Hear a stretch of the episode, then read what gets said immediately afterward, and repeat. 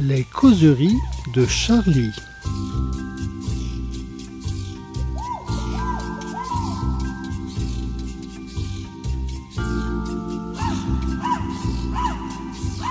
Eh bien, bonjour à toutes, bonjour à tous. C'est bon, tu peux arrêter de te racler la gorge, Join, s'il te plaît. Bienvenue à nos causeries de Charlie, première causerie de l'année. Alors, tout le monde s'est réuni, donc nouveau studio, nouvelle ambiance, j'espère. Alors, autour de la table, pour cette nouvelle année, nous avons Rhys. Bonjour. Bonjour Rhys. Alors Rhys va être réveillé parce qu'il n'a pas son... Comme on a changé le studio, il peut pas se reposer sur la petite euh, Ah oui, armoire oui. pour s'endormir comme euh, d'habitude. D'accord. En face de moi, il nous revient de villégiature dans nos colonies, Jean-Louis Adenor. Mon père va être ravi d'entendre ça. Absolument. On le salue. À ta droite, il revient de- du Danemark, de Suède, je ne sais pas où. C'est bien sûr Gérard Billard. Bonjour. Gérard. Monsieur Join, Salut Fools. qui, qui a voyagé autour du monde. Il en a fait une carte que nous verrons tout à l'heure. Et Lorraine Redaud, qui aime bien qu'on dise les noms et les prénoms de tout le monde. Voilà. Bonjour Lorraine. Bonjour Et Lorraine. derrière moi, qui me qui m'inspecte, c'est bien sûr euh, notre ami Martin Lhomme, Salut Martin. un jeune étudiant qu'on a pris sous notre aile. Alors là, aujourd'hui, c'est- on va faire une petite causerie autour d'un numéro spécial. C'est toujours le numéro de la première semaine de janvier. Alors pour vous repérer, c'est un numéro sous blister. hein. Et c'est pour euh, parce qu'on y a glissé les autocollants qui pourront agrémenter euh, qui votre euh, pare-brise d'automobile, qui votre euh, réfrigérateur, qui votre euh, je sais pas Gérard. on ne sait pas. Bref, qui- que vous pourrez coller partout et dire que vous êtes Charlie encore en cette euh, bah, neuvième année après les attentats euh, de 2015. Donc voilà, c'est le numéro toujours un peu spécial. Et là, on a voulu faire un peu le point euh, de où on en était au niveau de la menace euh, djihadiste, avec notamment. Bah écoute, c'est un rire nerveux, c'est le rire qui, qui protège, c'est le rire qui sauve peut-être. Alors, à commencer par une interview de euh, Monsieur Ricard, pas le moine bouddhiste, mais euh, le le monsieur qui, Procureur. qui est le Procureur dire, ouais, procureur antiterroriste. à là, arrives Alors pas. vous y êtes allé à trois, c'est-à-dire Gérard, Jean-Loup et toi, Rhys. Mais oui. Alors racontez un peu cette, cette rencontre.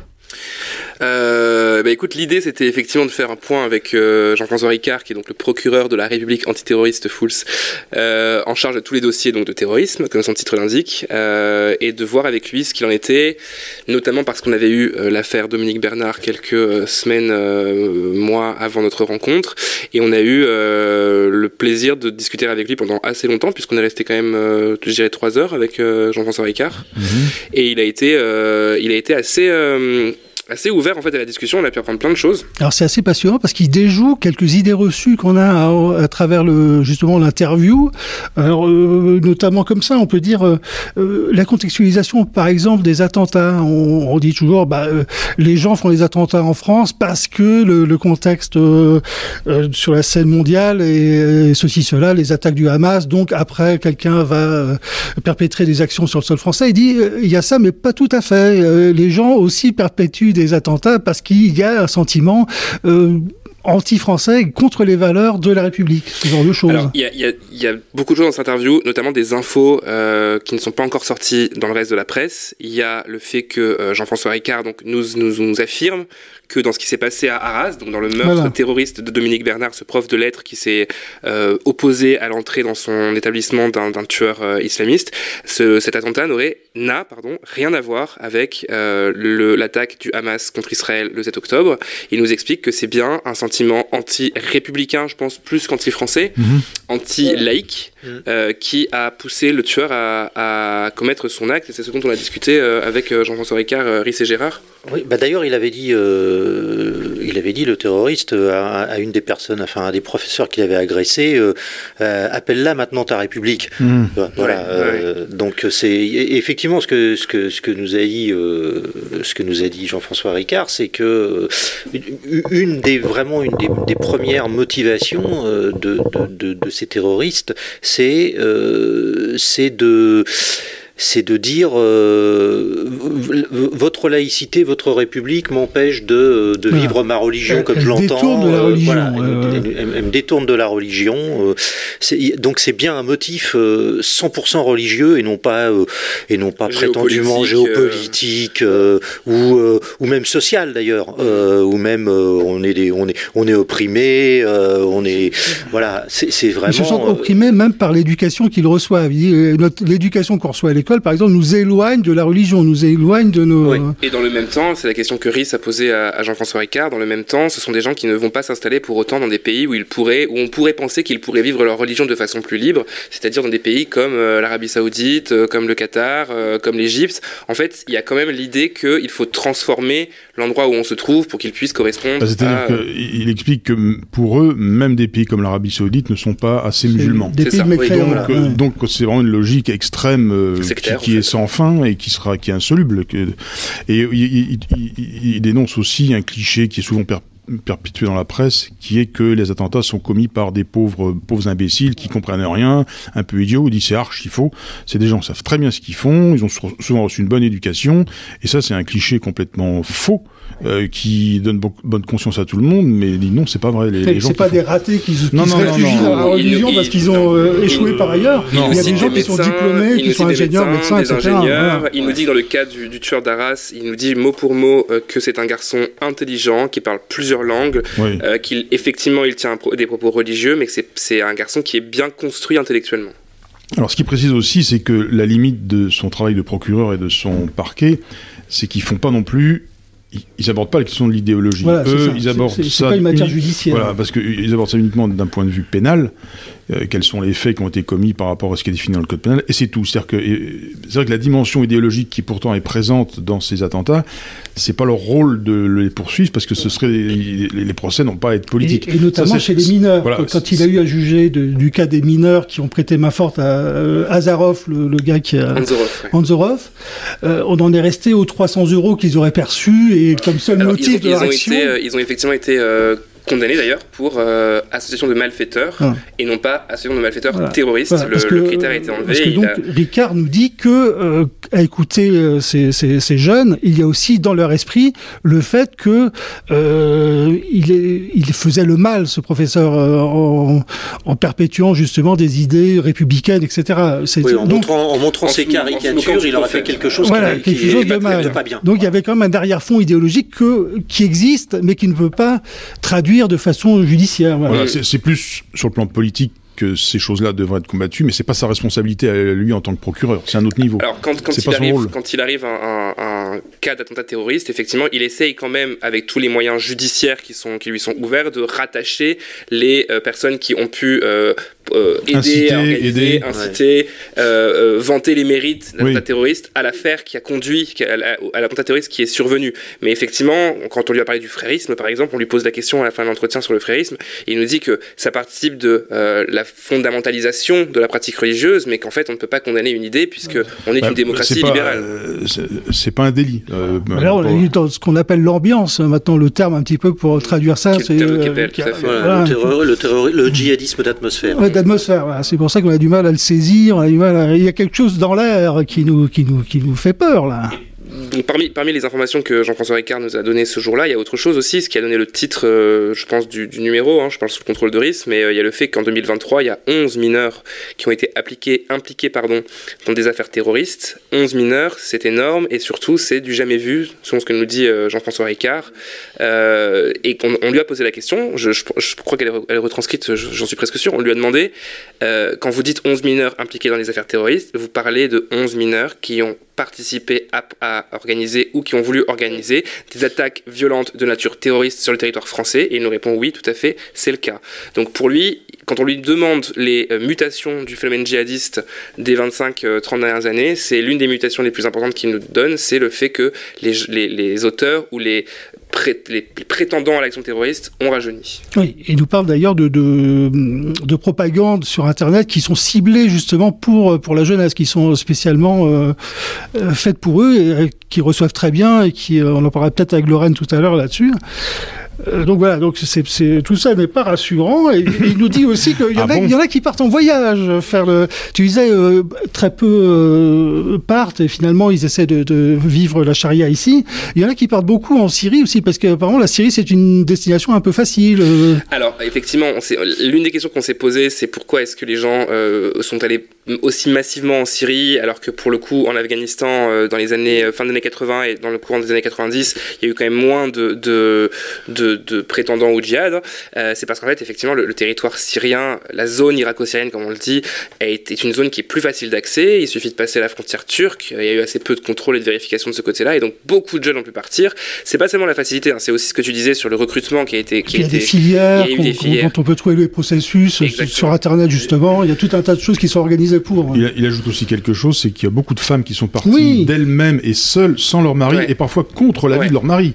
Ça, c'est un phénomène vraiment très curieux qui ont dit non au patriarcat pour aller en Syrie. Mais oui, mais ça aussi, c'est un phénomène très, très particulier. Ça. elles n'ont pas été entraînées par leur mari, c'est d'elles-mêmes seules mm. qui sont parties là-bas, avec leurs gosses. Avec le, gosses. le chiffre que nous donne, euh, que nous donne euh, Jean-François Ricard, alors évidemment, je vais avoir un trou de mémoire au moment où je prends la, parole, mais il nous explique qu'il y a deux tiers euh, des familles parties en Syrie qui étaient des familles des, des, personnes qui étaient parties avec leurs enfants contre l'avis du conjoint restant. Et en fait, on avait imaginé que c'était le le père euh, complètement radicalisé euh, qui est parti avec ses enfants. En fait, il nous dit que les deux tiers c'était des femmes qui partaient avec, euh, avec leurs enfants contre l'avis du mari restant. Aujourd'hui, madame. Oui, c'est un peu ça. C'est les nouvelles Marie-Claire qui sont. Je ne sais pas ce qu'en pense Gérard. Qui est...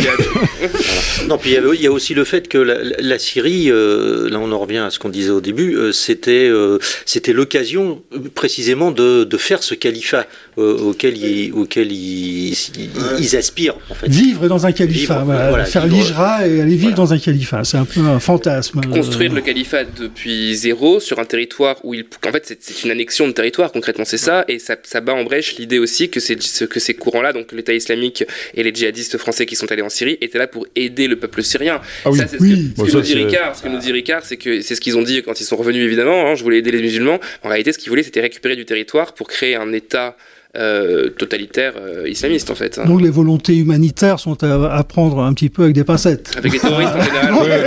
en, général, les terroristes. On va dire ça comme ça. Voilà. Bon, il y, a, il y, a tout. Euh, après, il parle aussi, il finit par toute la question du blasphème qui est très très prégnante chez les jeunes justement. une nouveauté encore. Hein oui. Euh, ça, ça nous concerne beaucoup, ça, parce que nous, nous sommes des bah, blasphémateurs invétérés. Non, mais il y a des sondages qui ont été publiés ces derniers mois qui montrent que, enfin, ce qu'on appelle les jeunes, c'est toujours un peu flou, mais qu'il y a quand même une part non négligeable de jeunes, qui sont quand même très sensibles aux questions religieuses et qui ont du mal à accepter qu'on puisse critiquer euh, de, manière ou d'une autre, à un degré ou à un autre, euh, la religion en général, pas seulement l'islam, mais même la religion. C'est pour eux, c'est un fait qui n'est pas discutable, en tous les cas difficilement. Voilà, et ce qui est, ce qui est, ce qui est assez marrant, ce que montrent ces sondages aussi, c'est que c'était pas c'était pas forcément des c'était pas forcément des jeunes qui eux-mêmes étaient religieux. Mais c'était simplement l'idée religieuse était placée au-dessus de toutes les autres en c'est l'idée du respect voilà. c'est l'illustration supplémentaire de ce concept euh, poussé à l'absurde du respect de respecter tout y compris des choses qui devraient être critiquées mais voilà, Donc, et là et là on parle pas de, jeunes qui seraient en l'occurrence radicalisés ou, particulièrement fondamentalistes dans leur pratique ou dans leur conviction religieuse on parle vraiment de la façon dont une partie grandissante des jeunes perçoit le fait religieux c'est l'idée présente chez beaucoup qui, est dans les esprits. Exactement. Eh bien voilà. Bon, euh, bah, euh, Précisons quand même que c'est 4 pages d'entretien, hein, euh, ça vaut le coup de, les lire. On ouvre là-dessus pour hein, mettre une ambiance un petit peu chic. Et donc, il faut aussi noter que, pour terminer vraiment en beauté, c'est que on en est à peu près 80 sorties par an des gens ayant purgé des peines pour l'islamisme. Et là, ceux qui commencent à sortir pour actes terroristes. terroristes, et ceux qui sortent là maintenant, ce sont ceux qui ont commis des affaires assez lourdes du reste. Et il nous apprend qu'il y a 500 personnes suivies après être sorti de prison pour ce genre de fête. Donc, euh, de quoi nous réjouir encore pour l'année 2024. Ce qui est très intéressant aussi, c'est que, et là, là, pour le coup, c'est aussi l'objet de ce podcast, c'est donner un peu les coulisses de, nos, de notre travail. Euh, quand on rencontre Jean-François Ricard, il nous dit la question qui va se poser dans les prochains mois, les prochaines années, c'est la question de la récidive terroriste. C'est-à-dire les gens qui ont été condamnés pour des faits sérieux et qui vont, qui vont ou non repasser à l'acte euh, par la suite. Et ce qui Comme notre, notre garçon du voilà, Birakeim. Et quelques semaines plus tard se mm. produit l'attentat de Birakeim. on décide de demander à Jean-François Ricard un complément d'interview, comme ça se fait euh, régulièrement pour qu'il puisse mettre à jour ses propos. Et donc il met à jour ses propos en expliquant qu'effectivement, euh, le terroriste de Birakeim est euh, le premier Ah, un petit peu de folk, c'est la, c'est la sonnerie du portable de Monsieur Billard. Hein il, nous, C'était pas mis sur mode avion. il nous explique donc, euh, il nous explique effectivement le, tueur de Birakeim est le premier, hein, je, suis, oui, je suis sûr, est le premier euh, tueur euh, terroriste ayant récidivé. Donc, il a été condamné pour des faits de préparation d'attentats djihadistes à la défense, condamné pour ça, donc un projet sérieux d'attentat, et il, il, est, il passe à l'acte, quoi, quelques neuf mois, un an après sa sortie de, prison, pour des, pour, il passe à l'acte un acte terroriste. Donc, il s'agit d'un cas authentique de récidive, et c'est un cas de figure qui pourrait être amené à se représenter, puisqu'effectivement heureusement que le ministre Darmanin nous a dit que c'était un cas psychiatrique et, qui n'avait du tout rien à voir avec, une faillite de ses services. Donc là-dessus, on est quand même rassuré. un beau démenti pour M. Ricard. Bah, Absolument. Enfin, à eux de s'expliquer ensuite. Je pense qu'ils seront en. Faut qu'ils se parlent. Bien, bah là je crois qu'on a fait une belle entrée en matière. Nous, parlons beaucoup de, réseaux euh, internet sur lesquels on peut, euh, on peut justement être ciblé par des, euh, par des imams, par des prédicateurs. Et toi, donc Lorraine, tu t'es intéressé notamment à Instagram. Il y a beaucoup de, il y a beaucoup de sites, etc. Et puis tu, tu as fait un peu une immersion. Tu t'es fait passer pour une jeune. Tu as du reste. qui, veut, qui veut approfondir, qui veut approfondir sa foi. Tout à comme fait. Beaucoup, comme beaucoup de jeunes, c'est pas sale. C'est hein, ça. comme dirait Monsieur Difool. Non, non, l'idée c'était effectivement de se créer une sorte de personnage de jeune fille un peu naïve qui va suivre des contes euh, qu'on dit de rappel, c'est-à-dire des, des, contes qui tous les jours rappellent la prière du jour, on va dire, et voir un peu où ça allait mener. Comme la sonnerie de euh, Gérard qui lui dit que c'est l'heure de la prière. c'est l'heure de la prière. voilà, c'est ça. Et donc c'était pour voir où les algorithmes allaient mener au fur et à mesure. Euh, et donc, donc ça commence soft. Ça commence très soft. C'est des, photos. Euh, oui, voilà, Instagram, c'est des photos. Hein, c'est des photos, vidéos et donc c'est des citations, etc. Bon après. Euh... Et glisser entre les photos, on tombe sur des choses un petit peu plus. un petit peu, un petit peu étranges. Bah, en fait, c'est surtout euh, ils sont quand même, ils sont quand même un peu malins, on va dire. C'est pas affiché clairement. C'est plein de petits symboles. Donc il y a l'emoji, l'index levé qui est très, qui est très connu. Il y a le drapeau noir. Il y a des petites citations bah, de Ben Laden euh, qui sont un peu glissées comme ça un peu partout. les aphorismes de Ben Laden. Philosophe. Un, influenceur célèbre. Oui, exactement. Donc voilà, et donc petit à petit, on, voit se dessiner euh, en regardant les, ceux qui, les abonnés, les abonnements, tu vois toute une toile de, de djihadistes 2.0. Quoi. Oui, et ce qui est assez drôle, c'est qu'on commence par regarder des sites et, après l'algorithme fait le travail. C'est-à-dire qu'on va se retrouver à ne plus avoir à proposer que des sites un peu comme ça, et puis finalement on va se retrouver dans une espèce de bulle informationnelle où euh, il y aura plus que, comme l'algorithme aura généré lui-même des propositions à te faire, bah, tu vas te retrouver dans une espèce de, de, de maelstrom comme ça de pensée. et puis de tu, bulle de filtre. Et bah, tu, tu, vas devenir quoi? Je...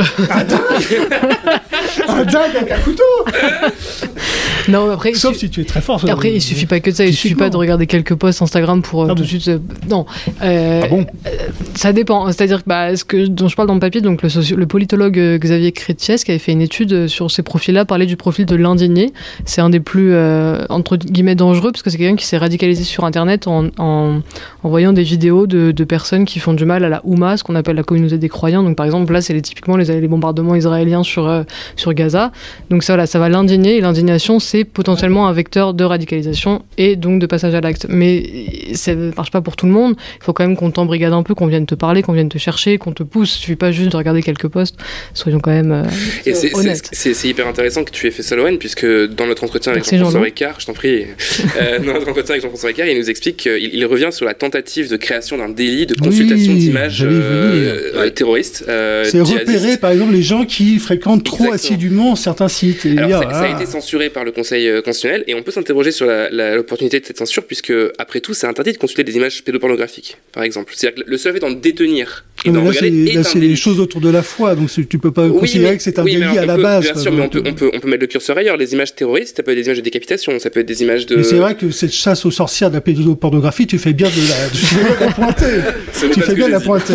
Mais en revanche, en revanche pour, pour, pour, en terminer là-dessus, il, nous expliquait que euh, parmi les jeunes, les 11 mineurs qui ont été impliqués dans les affaires terroristes et, et d'autres qu'il a croisés au long de sa carrière, la quasi-totalité ont consommé de, énormément de contenu euh, djihadiste, dont Anzorov. Anzorov, justement, qui. qui...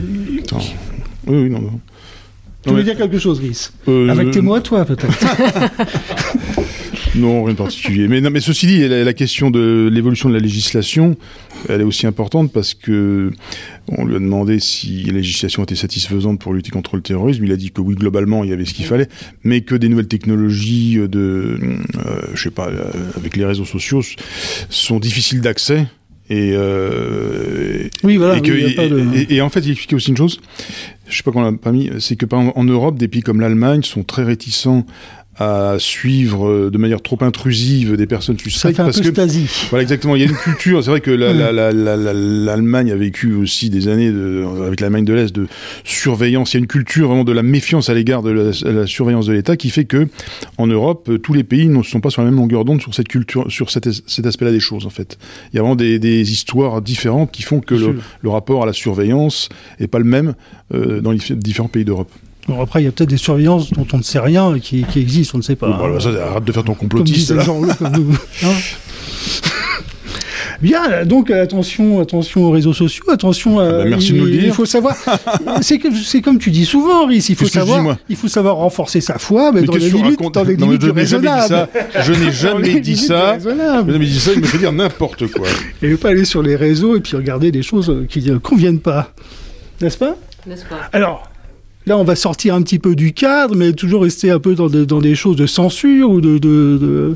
Cette fois-ci, on a fait, tu as fait. Alors, je retourne vers juin, qui nous a fait un petit peu un tour du monde euh, des dessinateurs de presse qui sont euh, vilipendés qui sont gendarmés pour ce qu'ils font, c'est-à-dire euh, dessiner l'actualité, etc. Donc tu as fait un petit peu un, tour du monde. Donc il y, a quand même pas mal de pays. Là, je vois la carte que tu as fait avec tes mains.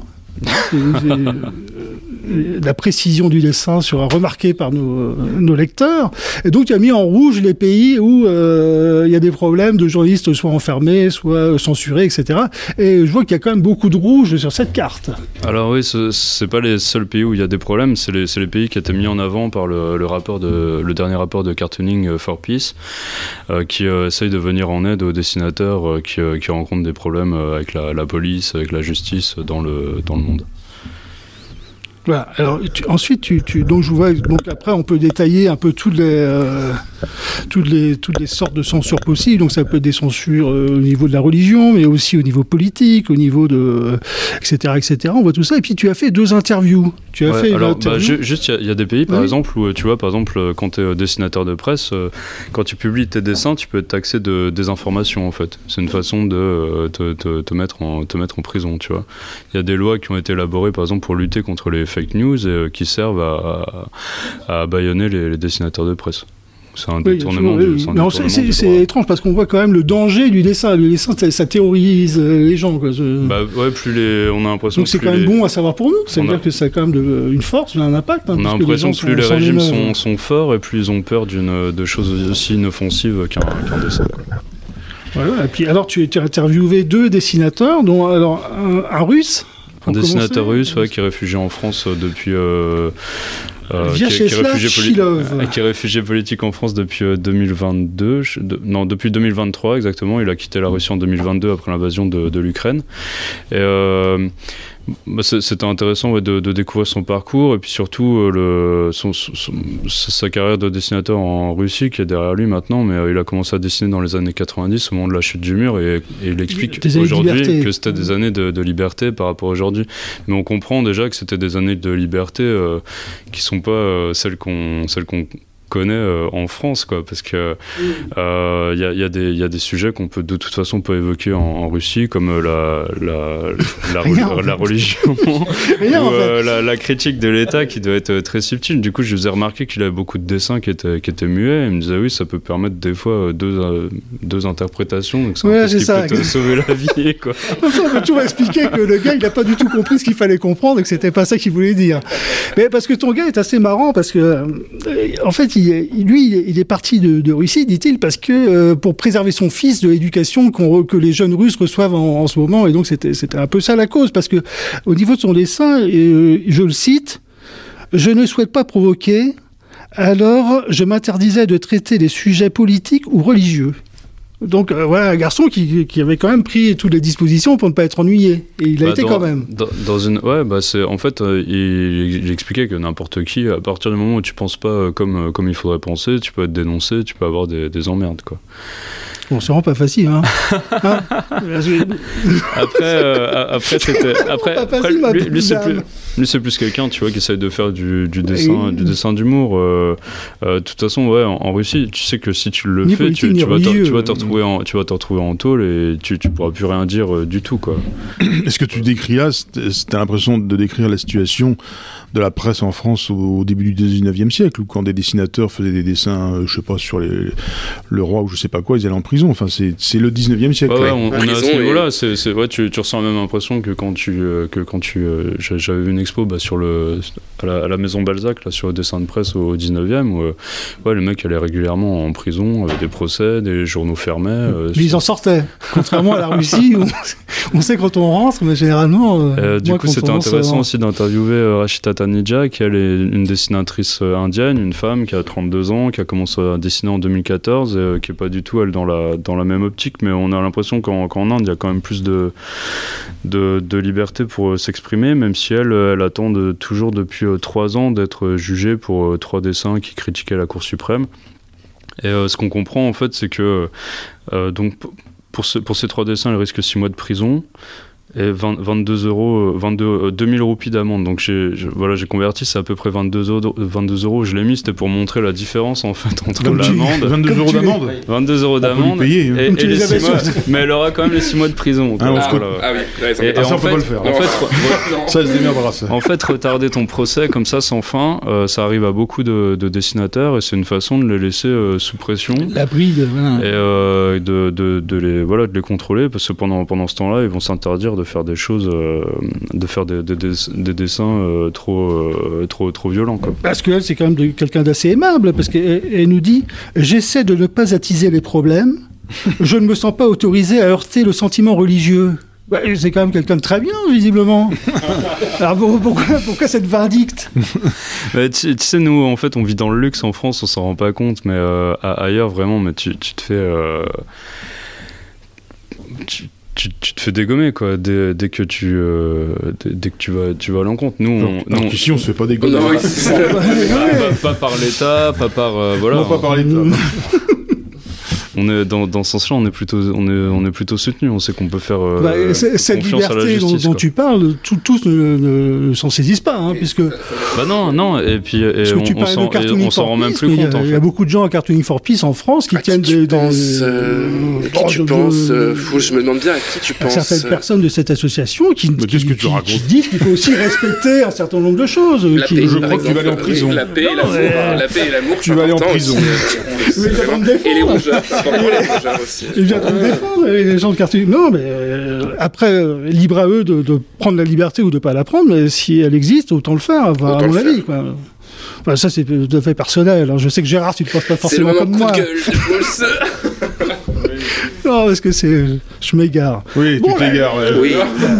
Qu'est-ce qui se passe Il y a une petite gêne, je sens. Qu'est-ce qui se passe Bon, écoutez, sur ce coup de gueule, oui. premier d'année, donc un coup de gueule pardonné, mmh. et, eh bien, nous allons peut-être, à moins que quelqu'un ait un, un, dernier mot à dire. Non, mais il y a des super autocollants dans notre. Des autocollants. Oui, mais j'en ai parlé au début. Oui, non, mais j'écoutais pas au début. Si j'écoutais, j'écoutais. Non, non, mais on peut en parler un tout petit peu plus. Des autocollants qu'il faut mettre partout. Il faut coller les partout, ces autocollants, ils sont magnifiques. Hein. Vous avez. Euh, je blasphème et je t'emmerde. Non, mais ne dis pas tout. Mais non, enfin. Voilà, et Charlie derrière le journal de gauche aussi, je voulais le dire. à coller dans les facs. À coller dans les facs. À coller partout. Partout. Dans les facs de Harvard. Mm. Ah oui. bien, et eh bien, nous allons vous embrasser tous, et puis euh, à la semaine prochaine. Je peux embrasser mon papa particulièrement.